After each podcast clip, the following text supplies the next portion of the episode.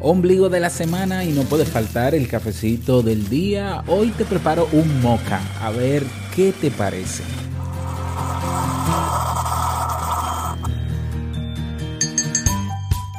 ¿Te ha pasado alguna vez que no estás de acuerdo con algo y sientes tanta ira que piensas que si lo rebates puedas terminar ofendiendo al otro? ¿O bien terminas explotando de mala manera? ¿Te gustaría saber cómo desarrollar el músculo del intelecto? La clave está en saber discrepar y hoy te doy algunas claves para lograrlo. Escucha. Si lo sueñas,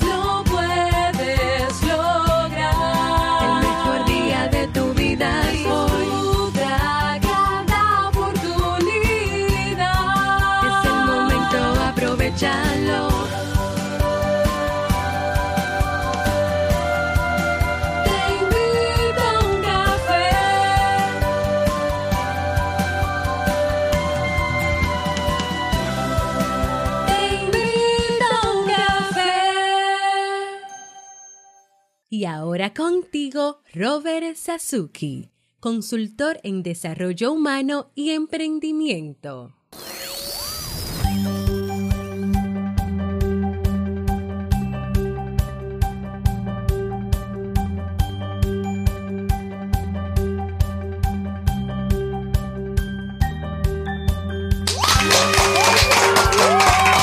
Hola, ¿qué tal? Con esa energía positiva, esos aplausos y tu cafecito. Espero que te guste. Damos inicio a este episodio número 637 del programa Te invito a un café. Yo soy Robert Sasuki. Estaré compartiendo este rato contigo, ayudándote y motivándote para que puedas tener un día recargado positivamente y con buen ánimo. Esto es un programa de radio online o popularmente llamado podcast y la ventaja es que lo puedes escuchar en el momento que quieras, no importa dónde estés y cuántas veces quieras. Solo tienes que suscribirte y así no te pierdes de cada nueva entrega. Grabamos un nuevo episodio de lunes a viernes desde Santo Domingo, República Dominicana y para todo el mundo. Hoy es miércoles, miércoles 25 de abril del año 2018 y bueno, he preparado para ti un episodio con un contenido que estoy seguro que te servirá mucho y hoy cerramos con el ciclo de temas sobre falacias y sesgos. Pero antes quiero invitarte a que te unas al Club Kaizen. En el Club Kaizen tienes cursos de desarrollo personal y profesional, tienes eh, webinars en diferido, tienes Emprendedores Kaizen, que son los episodios del, eh, del podcast, del otro podcast, sí, de emprendedores, para emprendedores. Tienes eh, soporte personalizado, materiales y recursos descargables y acceso a una comunidad de personas que tienen todas el mismo interés, interés que es el de mejorar su calidad de vida. Cada día una nueva clase, bueno, no cada día, últimamente he estado un poco atrasado, ya la comunidad lo sabe, pero sí aportando nuevos recursos y vienen nuevos cambios, así lo había dicho hace unos días, vienen algunos cambios con motivo del segundo aniversario del Club Kaizen y ya te iré contando sobre lo que viene que te va a encantar. Pero bueno, no dejes pasar esta oportunidad. Aprovecha, ve directamente a Club Kaizen con K y con Z, clubkaizen.org y suscríbete. Vamos inmediatamente a iniciar nuestro itinerario de hoy con la frase con cafeína. Porque una frase puede cambiar tu forma de ver la vida, te presentamos la frase con cafeína.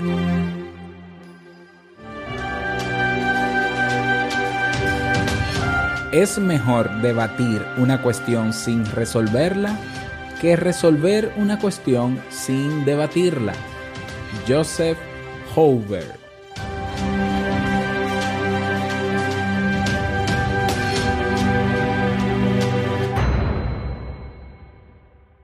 Bien, y vamos a dar inicio al tema central de este episodio que he titulado Cómo discrepar sin crear conflictos. Y bueno, no es la primera vez que hablo de cómo discrepar En el episodio creo que 272 más o menos hablo de eso también, pero hoy quise traerte algunas nuevas claves o un poco para complementar y aportar más valor sobre el tema. ¿Y por qué quise trabajar este tema dentro del ciclo de falacias y sesgos? Bien, comenzamos este ciclo hablando de algunas falacias populares, hablando de cómo eh, cómo el, el, hablar tanto de una cosa a veces se convierte verdad cuando no se ha sometido a comprobación. La semana pasada estuvimos hablando sobre cómo desarrollar el pensamiento crítico, un tema que da hasta para un curso. Eh, y bueno, imagínate que ya más o menos eh, estás al tanto de todos esos temas, has aprovechado esos contenidos, te has comprometido a ser más cauto y crítico con lo que ves tanto en las redes sociales como lo que escuchas también en tu medio ambiente, a poder cuestionarlo todo. Pero ¿qué pasa? No podemos quedarnos en eso. ¿Por qué? Porque puede ser emocionalmente perturbador. Y eh, te pongo el ejemplo de que imagínate que tú estás en una conferencia o que estás viendo una conferencia en YouTube y algo que dice el, el ponente te causa malestar porque tú no estás de acuerdo con eso o porque tú entiendes que eso que dijo no es cierto o no es así. a ver, si te quedas con eso, puedes, ah, puedes hacer dos cosas. Simplemente aceptar que el otro tiene el, derecho a decir lo que quiera. Eh, o puedes quedarte con eso y molestarte y entenderlo, incluso tomártelo como si fuese algo personal y tomarlo como un absurdo y molestarte, pero quedarte con esa emoción guardada, lo que a la larga te va a afectar más, o puedes discrepar de eso abiertamente. Entonces, claro, tú puedes eh, estar desarrollando tu pensamiento crítico, tener los ojos bien abiertos, cuestionarlo todo, pero también hay que aprender entonces a discrepar. Porque si bien es cierto que todos tienen derecho todos tenemos derecho o la libre expresión ¿no? a comunicar lo que querramos, hay cosas que... Eh, hay verdades, verdades y razones, entre comillas, en el discurso de algunas personas que nosotros sabemos que pueden mal influenciar a los demás y pudiera estar afectando la forma de pensar de las personas. Y claro, una persona que tiene una idea sesgada sobre algo, se la va a creer y su vida también va a ser afectada. Por tanto, hasta cierto punto nosotros podemos utilizar el recurso de discrepar esta habilidad, este arte, para nosotros hacerle ver a esa persona que las cosas no son tajantemente así, no necesariamente, que hay otras experiencias, que yo tengo también una forma de verlo distinto. Todo eso sin la intención de hacerle daño ni decirle que esa persona no tiene calidad moral para hablar de eso, sin, sin ni siquiera rayar en lo personal. Eso nos ayudaría, primero por un lado, a dar una visión diferente, aportar una visión diferente de lo que se está planteando, de la idea, pero yo también a sentirme tranquilo, porque también es una estrategia, el discrepar es una estrategia de asertividad que al tú decirle al otro, mira, eh, a mí me parece, yo no estoy muy de acuerdo con lo que tú estás planteando porque eh, tú dices, bueno, que todo el mundo es así y yo creo que no, porque yo no soy así, porque conozco personas que son diferentes. Ya, el simple hecho de debatir la idea y de yo poder expresar mi inconformidad con la idea sin rayar y llegar a lo personal, entonces me ayudaría a mí a poder expresar ese, ese pequeño malestar que me dio el, el, escucharte hablar de algo como si fuera verdad absoluta. Y es aquí donde entra en juego la discrepancia, el arte, ese arte. Entonces, bueno, eh, ¿qué decir? Aprender a discrepar es un arte de gran utilidad, ya, ya lo he mencionado. Vamos a evitar caer en la mera discusión. Vamos a aprender a manejar con eficacia a nuestro interlocutor para evitar conflictos y definir nuestra posición con elegancia sin derivar en el agravio o en el mero insulto. Estamos sin duda ante una gran herramienta basada en el, acuerdo, en el desacuerdo perdón, inteligente que todos deberíamos saber aplicar en el día a día. ¿Mm? Admitámoslo, si hay algo que gran parte de nosotros no sabemos hacer es disentir. Es más, A día de hoy aún hay muchos que confunden términos que piensan que, que esta palabra en realidad es sinónimo de discusión. Es un error y por tanto deberíamos matizar una idea clave. Discrepar es no estar de acuerdo con una idea o con una opinión. Y ello no tiene por qué suponer una amenaza o un agravio para nadie, ni para mí, por estar en desacuerdo, ni para el interlocutor.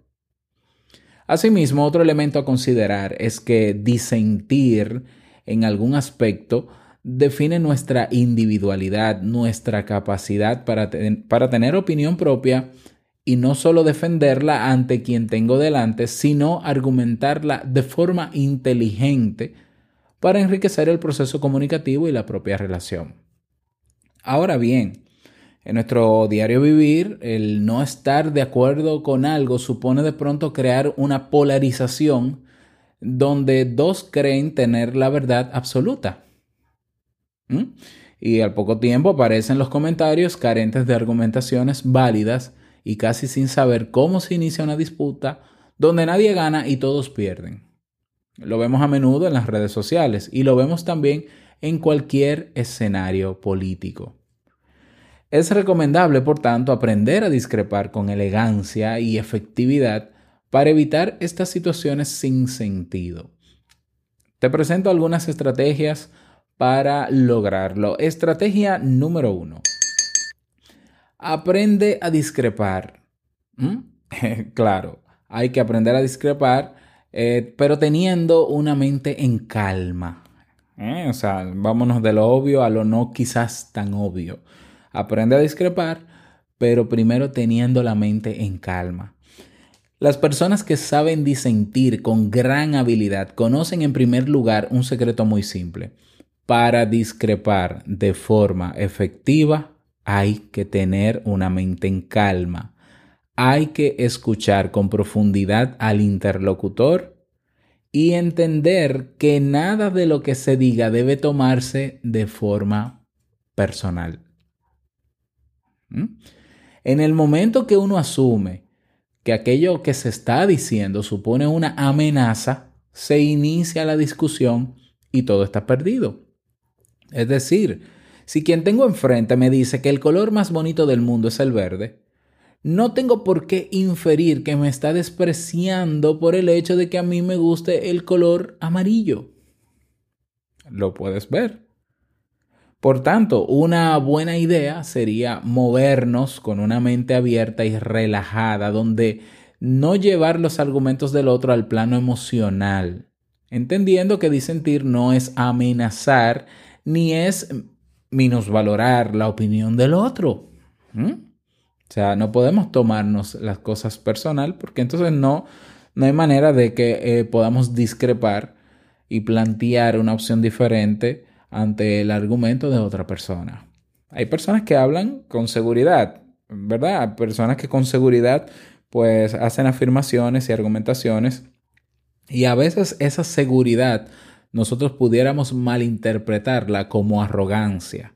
Mira ese diciendo que, que, para tú ser exitoso tú tienes que llegar a ser gerente de un banco, que solamente así se alcanza el éxito, pero ¿y qué se cree? Entonces, y ahí vengo a lo personal. Entonces, por el hecho de que a mí no me interese trabajar en un banco, yo no sea, no termine siendo gerente nunca de un banco o de ninguna empresa, entonces quiere decir que no soy exitoso pero qué charlatán. Ok, ahí nos salimos, nos fuimos, ahí no hay manera de discrepar. Eh, y si discrepamos va a ser, va a terminar en un desastre. Eh, aparte de que nos está afectando, hacemos, permitimos que eso nos afecte por la serie de ideas que, que nosotros creamos a razón de ese razonamiento que, como se dice con tanta seguridad, parecería que es verdad absoluta. Pero quizás la persona que está, el interlocutor que está dando esa idea, habla desde su experiencia. Claro, lo dice con seguridad porque, a ver, un buen interlocutor tiene que hablar con cierta seguridad, aunque, aunque no necesariamente todo lo que diga sea aplicable a todo. ¿Ya?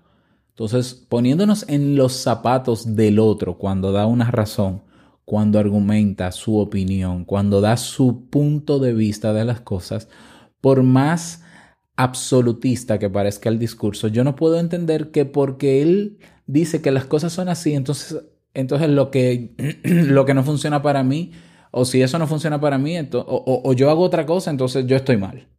Eso es tomármelo personal, no tiene sentido. Eso no es disentir, eso es ofenderse. Y, y eso, a ver, tú tienes derecho también a ofenderte. Pero eso no te va a ayudar entonces a discrepar, a dar tu opinión diferente, tu versión de las cosas, incluso a poder aportar a esa otra persona tu punto de vista y quizás esa otra persona también acepte que eh, fue muy absolutista o cambie de parecer, pero incluso puede no cambiar de parecer. Y la discusión termina o la discrepancia termina cuando yo te doy mi punto de vista, tú me das tu punto de vista y no importa si estamos de acuerdo o no, es el ejercicio de poder hablar lo que importa. Y si claro, si pudiéramos llegar al acuerdo de que, bueno, al final yo respeto tu punto de vista y tú respetas el mío, pero no lo cambiaremos, que bueno, seamos felices, podemos ser amigos, no hay ningún problema. Eso es discrepar. Um, clave número dos. Discrepar es un ejercicio muy beneficioso. En nuestro día a día, si hay algo que nos encontramos muy a menudo, es eh, a personas acostumbradas a, a ver el mundo desde su propio punto de vista y solo desde su punto de vista. Razonar con ellas puede ser tarea imposible, lo sabemos, de ahí que en ocasiones, bien por cansancio o bien por no perder el tiempo, nos digamos a nosotros mismos que es mejor callar y asentir que decir con naturalidad un no estoy de acuerdo con eso. No nos equivoquemos. Aprender a discrepar nos permitirá varias cosas. La primera es a reafirmar nuestra identidad, nuestra autoestima y nuestras opiniones. La segunda, a ser mucho más sociables, a enriquecer nuestras relaciones y a ser siempre coherentes con lo que sentimos, decimos y hacemos. De hecho, en el mundo de las organizaciones y el trabajo suele decirse que si en una reunión hay 10 personas y todas están de acuerdo, probablemente en ese grupo sobren 9. Es decir, el jefe no tiene por qué tener siempre la razón. Discrepar genera ideas, genera riqueza de ideas, genera capital humano. Clave número 3 cuida el tono además de las palabras. ¿Mm? A menudo cuando estamos hablando con alguien y optamos por discrepar o disentir en algún dato, concepto o idea, nuestro tono de voz cambia y levantamos la voz. Justo en ese momento dejarán de importar nuestras argumentaciones porque esa tonalidad amenazante dará pie a la discusión y derivará en un momento de tensión. Para evitarlo, lo mejor es trabajar nuestra regulación emocional. Por eso en la clave número uno decía que para discrepar, para disentir y expresarlo hay que estar calmados, tener la mente calmada y nuestras emociones controladas. Hay que entender una vez más que estar en desacuerdo con algo no debe asumirse con una ofensa. Entonces tenemos que trabajar nuestras emociones. Eh, yo, bueno, hace muchos años cuando daba terapia de pareja, por ejemplo, eh, y hacía sesiones psicoeducativas sobre, sobre esto, siempre he explicado que cuanto más nivel de emoción yo tengo, mientras más alto es, la, es el nivel de la emoción que tengo activada, menor es, es nuestra capacidad de razonamiento, ¿no? Y que entonces para elevar, elevar la capacidad de razonar, objetivamente tenemos que controlar y reducir lo mejor que se pueda nuestras emociones. ¿Mm? Y bueno, ¿cómo se hace? ¿Cómo se reducen las emociones? Bueno, hay muchísimas estrategias dependiendo del tipo de la emoción, pero si es ira, por ejemplo, la mejor forma de calmar la ira es saliendo del escenario donde está el elemento activador o motivador, mejor dicho, porque lo que activa las emociones es nuestra mente, nuestra forma de pensar, son, son nuestros pensamientos los que activan las emociones.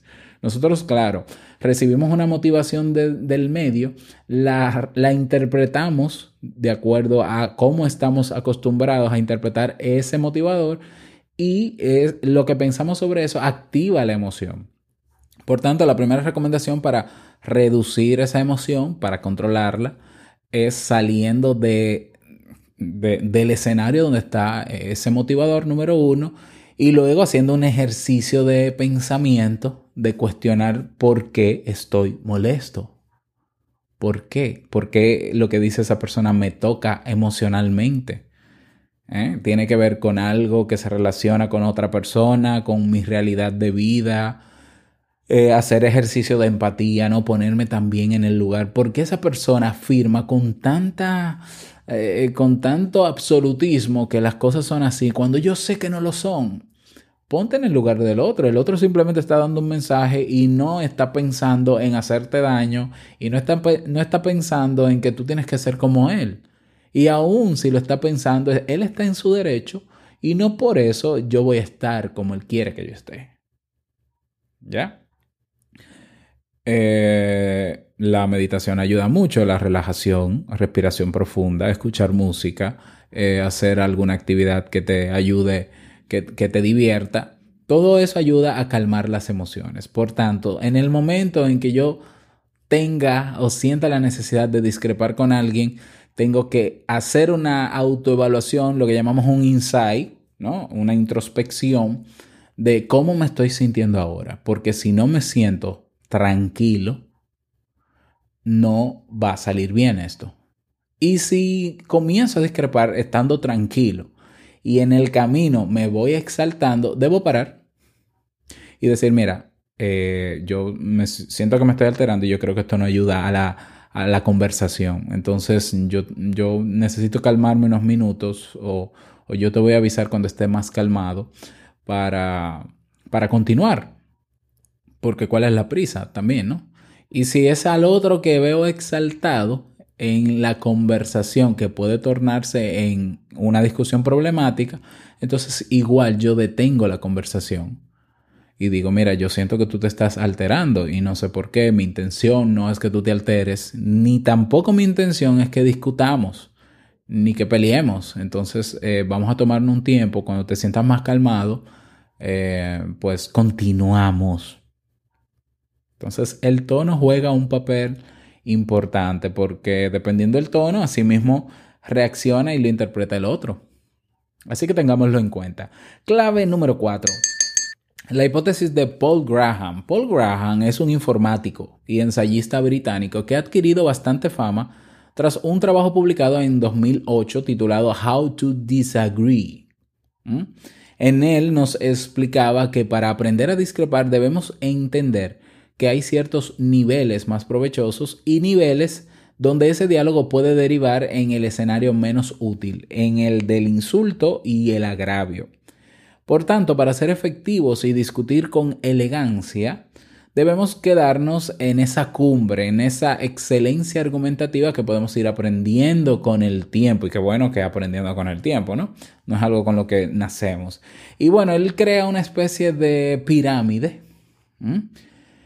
Y, la pirámide la voy a, la voy a, te la voy a compartir de arriba hacia abajo, de- desde el punto más, el nivel más alto de discrepancia, de forma de discrepar, hasta el más bajo, eh, sonando bajo como despectivo, ¿no?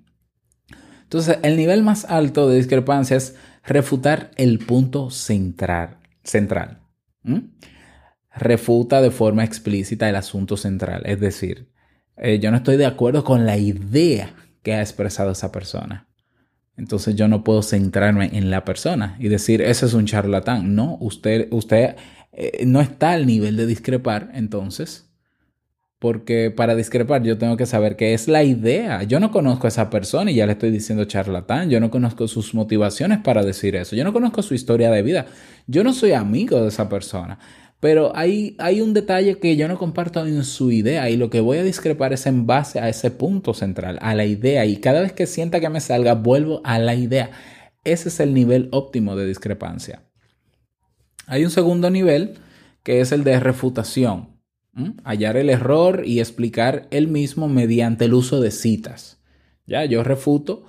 eh, ya no solamente yo digo no estoy de acuerdo, sino que mira, yo tengo otra información Por ejemplo, en la investigación que se hizo de tal cosa, se demostró tal cosa, en la investigación que ya con citas, con, con cosas objetivas. Ese es el segundo nivel en la pirámide de Paul Graham, que es la refutación. Un nivel más bajo, un tercer nivel, es el contraargumento, que contradice y luego respalda con razonamientos y o con evidencia de apoyo. Contradigo primero y respaldo con razonamientos o con evidencia de apoyo. Un cuarto nivel es la contradicción, que presenta el lado contrario con poca o ninguna evidencia. Imagínate que tú estás frente a una persona que te da un dato que tú sabes que no es objetivo. Pero tú le dices, ok, no estoy de acuerdo porque las cosas no son así. Ay, ¿cómo son las cosas? Las cosas son asá. Perfecto. ¿Y, tú tienes evidencia de que también las cosas son asá? No. ok, o sea, no digo que no sea discrepar, pero no lleva a ningún lado. O sea, tú me das un dato subjetivo, sin evidencia eh, comprobada, y yo te lo refuto, pero tampoco tengo evidencia de lo otro. Ya, esa es la contradicción. Un quinto nivel, ya bajando el nivel, es respondiendo al tono. ¿Mm? Criticar el tono del mensaje sin considerar la sustancia del argumento. Esto te parecerá familiar, ¿no? En, una discusión de una pareja, de repente el hombre o, la mujer, cualquiera de los dos, la inicia, preocupado porque pasa algo en la casa pero el tono en cómo lo dice no es el más adecuado. Entonces la otra persona se concentra en el tono y le dice, mira, no me hables así, porque tú tienes que hablarme así, tú me estás ofendiendo y esto y lo otro, y ya el, la razón principal pasa a un segundo plano. Eso es un nivel muy bajo de discrepancia que, que realmente termina en discusión y termina en problemas. Entonces hay que subir el nivel subir el nivel y centrarnos hasta llegar al primer nivel, al más alto, que es refutar el punto central. Claro que tener en cuenta el tono es importantísimo, pero si yo veo que el tono de mi pareja está muy elevado, entonces lo correcto es detener la discusión y buscar otro momento donde los dos no estemos alterados para mantener el nivel. ¿Ya? Un sexto nivel de Paul Graham es el ad hominem ataca las características o la autoridad del contrario sin considerar la sustancia del argumento. Eh, yo creo que ese es el más común, ¿no? Mira lo que está diciendo ese. Eso es un charlatán. No, pero eso no sirve para nada. No, pero se deberían quitarle el título. Pero oye, qué bárbaro. Eh, a ver, ah, no, no, así no se puede discrepar. Y al final lo que estoy es tomándome las cosas también personal, creando una enemistad innecesaria, no dar, no me estoy dando la oportunidad de conocer a profundidad a esa persona. Incluso no, no me estoy dando, me estoy quitando la oportunidad de poder ayudar a esa persona quizás a adquirir mi punto de vista, porque quizás yo entiendo que el mío es más correcto que ese, sobre todo si está bien argumentado y sustentado. Pero si no, estoy en un nivel, en el, peor de los niveles quizás, bueno, en el penúltimo. El último nivel, el número 7, es el insulto. Y suena como eres un idiota. Listo. Ya. Entonces ahí están esos niveles que presenta Paul Graham y lo ideal o lo óptimo es aprender, aprender a que para disentir y discrepar, mientras más argumentos mientras más evidencia tengamos y mientras nos centremos en el punto central, valga la redundancia, que querramos debatir, pues será mucho más efectiva, con más elegancia, no se afecta la relación con esa persona ¿eh? y todos somos felices. Entonces, vamos a centrarnos por lo menos en esas cuatro primeras, eh, esos cuatro primeros niveles, refutar el punto central, la refutación, el contraargumento y la contradicción. Bueno, quizá la contradicción no tanto, ¿no? Porque, porque contradecir sin evidencia como que es caer en lo mismo. Por lo menos yo diría que en las primeras tres mejor. Em, porque las otras llevan a ataques, llevan a críticas y llevan a ofensa, que no tiene sentido. Sería ideal que en cada una de nuestras conversaciones, a la hora de disentir con nuestros interlocutores, lográsemos lo siguiente dar argumentos constructivos y útiles sobre el punto central donde surge la discrepancia. Hacerle ver a la otra persona con argumentos y razones contrastadas por qué no está en lo cierto o por qué aquello que defiende no nos parece válido. Hay que saber contraargumentar con agilidad y solvencia. Y hazle ver a la otra persona que aquello que opina o defiende no tiene una evidencia concreta y fiable. Muy útil cuando, por ejemplo, alguien nos dice aquello de, eh, pues esto es verdad porque todo el mundo piensa que es así. Eh, como hay gente también que dice, no, porque tú conoces, tú sabes cómo es la gente, ¿no? Y claro, y generaliza. Eh, pero el discrepar te ayuda a tu expresar e incluso ayudar al otro a darse cuenta de que está utilizando una generalización, que las generalizaciones sin evidencia no tienen sentido. ¿Ya? Para concluir, añadir un solo detalle. Todos tenemos claro que aprender a discrepar no siempre es fácil, porque están envueltas las emociones. Llegamos a ese terreno emocional, es difícil, no, e-, es imposible desconectar nuestras emociones de nuestro razonamiento y de la realidad en, en la que estamos enfrentados cada día. Y es ahí donde perdemos el control. Pero tenemos que hacer el esfuerzo, por lo menos tener la conciencia abierta de que un momento me estoy sintiendo alterado, me estoy sintiendo molesto por lo que estoy escuchando, ¿por qué? Eh, y no es, no es entrar en el por qué, irme a la otra vida, al pasado, a que cuando yo era niño, a la reencarnación. No, no, no, no, no, no. El por qué es para yo contrastar de una vez y decir, un momento, esto no es un tema de ataque personal. ¿Eh? Si vemos el discrepar o el disentir como una oportunidad para acercarme más a esa persona, para hallar acuerdos, para complementar lo que dice, para que esa persona se dé cuenta de que estamos al mismo nivel. E, es una manera inteligente incluso de tú acercarte y conocer mejor a esa persona que tanto admiras o a esa persona que quizás no admiras, pero que es exitoso en algo que tú quisieras ser también. Ah, interesante punto de vista.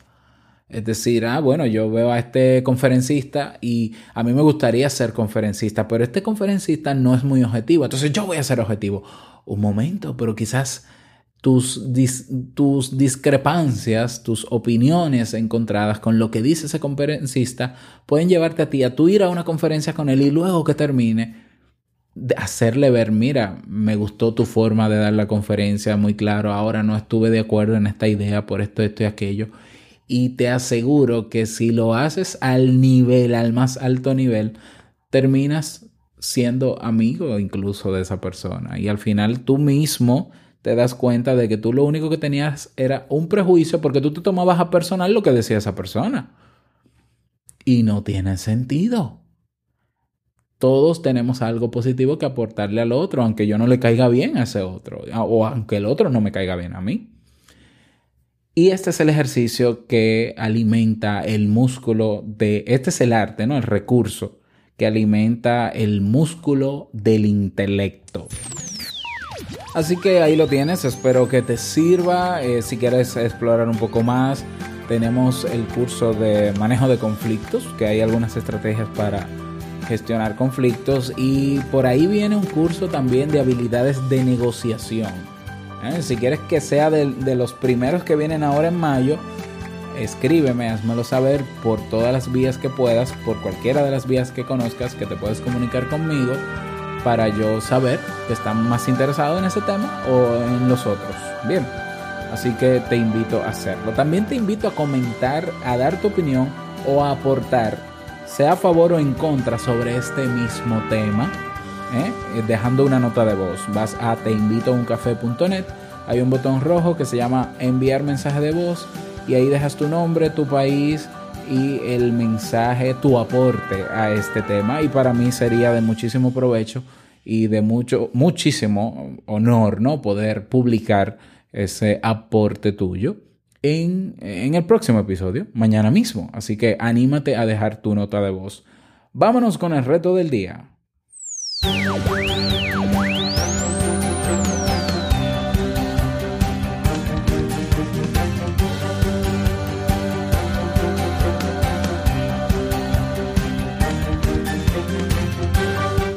El reto para el día de hoy, a ver, eh, bueno, el día de hoy pudiéramos utilizar la, la, para, la, la parábola, la hipótesis de Paul Graham o la pirámide de Paul Graham. De hecho, voy a dejar la imagen en las notas del programa, el esquema ¿no? de la pirámide de Paul Graham, para que tú puedas leerla nuevamente y identificar cuál es el nivel que más utilizas a la hora de hablar con alguien, de disentir o de discutir.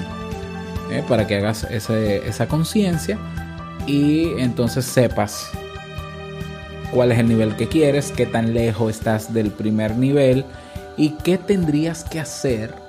Y todo eso escrito, qué tendrías que hacer para comenzar a trabajar en eso. Ese es el reto para el día de hoy. Espero que puedas lograrlo y no olvides que puedes seguirnos en nuestras comunidades. ¿eh? Te- tenemos una comunidad en Facebook, comunidad TIUC, y una comunidad en Telegram que es la misma comunidad, claro. Lo que pasa es que está en dos escenarios diferentes. robertsazuke.com barra Telegram. Y bueno, hemos llegado al cierre de este episodio en Te invito un café. Agradecerte como siempre por estar ahí. Gracias por tus reseñas y valoraciones de 5 estrellas en Apple Podcast. Gracias por tus me gusta en iBox. Gracias por todo. Quiero desearte un feliz miércoles, que lo pases súper bien, que sea un día súper productivo y no quiero finalizar este episodio sin antes recordarte que el mejor día de tu vida es hoy y el mejor momento para comenzar a caminar hacia eso que quieres lograr es ahora. Nos escuchamos mañana jueves en un nuevo episodio. Chao.